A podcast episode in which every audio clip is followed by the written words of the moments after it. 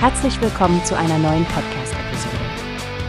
Diese Episode wird gesponsert durch Workbase, die Plattform für mehr Mitarbeiterproduktivität. Mehr Informationen finden Sie unter www.workbase.com. Hallo Stefanie, hast du schon vom neuesten Hickhack im Bundesumweltministerium gehört? Der BDB ist ganz schön verärgert über die Verspätungen bei der Anhebung der Treibhausgasminderungsquote. Ja, Frank, das Thema habe ich verfolgt. Es geht doch darum, dass die Quote erhöht werden muss, wenn zu viel Strom im Verkehrssektor angerechnet wird. Richtig? Das Umweltbundesamt hatte ja schon letztes Jahr festgestellt, dass diese Grenze überschritten wurde. Genau das ist der Punkt. Gemäß 37h des Bundesemissionsschutzgesetzes sollte die THG-Quote dann angepasst werden. Aber das Bundesumweltministerium hat immer noch nicht die nötigen Daten dazu veröffentlicht. Stimmt. Und jetzt sorgt sich der BDB, dass durch diese Verzögerung mehr Klimaschutz im Verkehrssektor blockiert wird. Besonders weil ja erneuerbare Kraftstoffe eine wichtige Rolle spielen könnten. Richtig, Stefanie.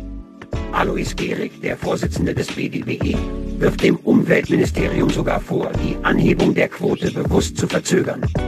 Dabei sollte die THG-Quote bereits von derzeit 9,25 Prozent angehoben werden. Und das ist ja nicht nur eine einmalige Geschichte, Frank. Ende dieses Monats könnten wir schon wieder vor der gleichen Situation stehen, wenn die Strommengen für 2023 festgestellt werden. Absolut. Der BDBE betont, dass die THG-Quote ein wichtiger Hebel für die Reduktion von Emissionen im Verkehr ist.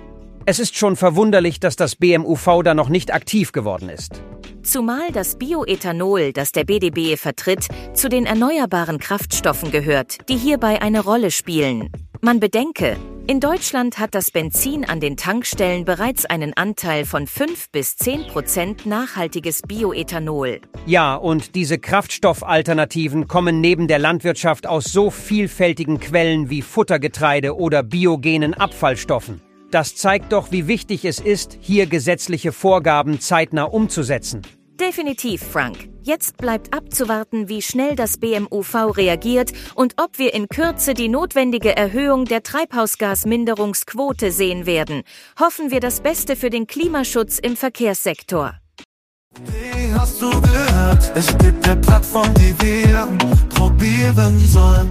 Workbase heißt die, hört dir das an. Mehr Produktivität für jeden Mann. Werbung, dieser Podcast wird gesponsert von Workbase. Mehr Mitarbeiterproduktivität, hört euch das an.